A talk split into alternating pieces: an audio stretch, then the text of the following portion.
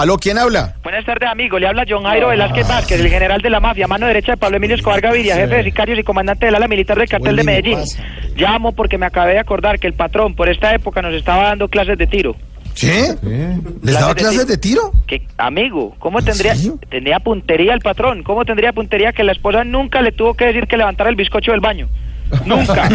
Y eso no lo cuentan los libros de historia, solamente lo sé yo. No, menos mal no lo cuentan los de libros de bandidos. historia. Yo Sí. no le miento, ah, recuerdo mucho que el patrón en sus filas tenía un iraquí, un iraní, un israelí, ¿Qué? un africano y un albino. No. Era tan diestro que una vez disparó con los ojos cerrados y, y dio en el blanco. Mató al albino.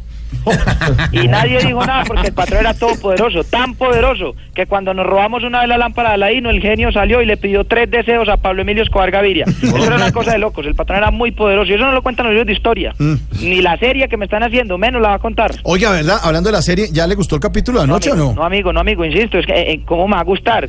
Es que en todo lo que están mostrando, falso de toda falsedad. ¿Cómo es posible que, que me muestren en la cárcel, hombre, y todavía no hayan contado la historia de los 2.554 huecos con el alfiler? Es una ¿Cómo cosa así? terrible. No, yo ¿Cuál es- no cuál es esa No, historia, no, señor? yo prefiero no contar eso. ¿Cuál es? ¿Cuál es? A ver, No, es que cuéntala. cuando uno está en el camino de los bandidos una co- uno hace muchas cosas y yo me arrepiento, yo me arrepiento porque yo me arrepiento. Pero no, no, no, Pero ¿cuál es la historia? Estábamos en el año 1987, en las horas de la noche. Me acuerdo muy bien porque el patrón no se perdía el noticiero Krypton con Jorge Alfredo Gordo en ese, en ese momento.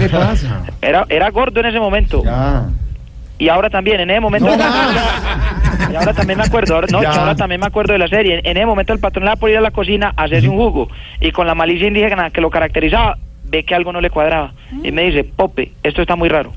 Cógelo con ese alfiler y llénalo de huecos hasta que te canses. ¿Cómo así? Sí, eso fue terrible. ¿Y usted no, qué hizo, Todavía señor? tengo ¿Qué pesadillas hizo? con eso.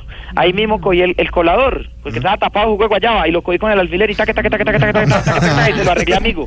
Ah, Recuerde bueno. que habló con John Jairo Velázquez Vázquez, el general de la mafia, mano derecha de Pablo Emilio Escobar, jefe de sicarios del cartel de Medellín, jefe de finanzas de los. Osito. Mejor dicho, yo soy el hombre que ha tenido más trabajos en el mundo después de Jorge Alfredo.